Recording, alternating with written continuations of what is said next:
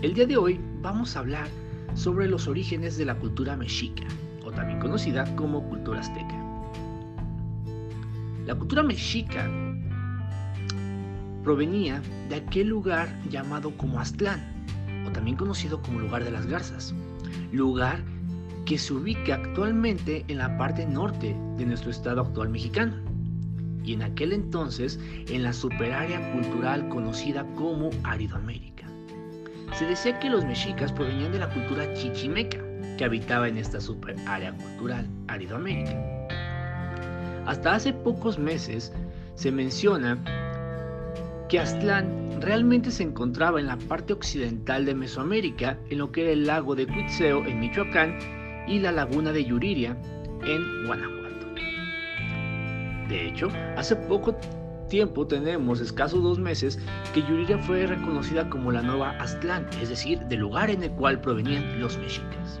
De igual forma tenemos, en ese mismo sentido formador del origen de la cultura mexica, que estos forman parte del eje formador mesoamericano, puesto que tienen una línea de similitud entre lo que es la cultura olmeca, cultura originadora, posteriormente cultura teotihuacana, formadora en el clásico, y posteriormente, al finales del clásico, con la cultura tolteca.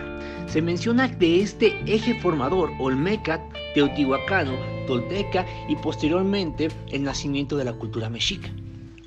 Pues bien, una vez que tenemos esta parte, mencionamos el origen y el nacimiento de esta cultura. Pues bien, se menciona que los mexicas, al estar habitando en Aztlán, tuvieron la aparición de su dios principal, que era Huitzilopochtli. Huitzilopochtli se le apareció a los mexicas y les comentó que debían de emigrar al centro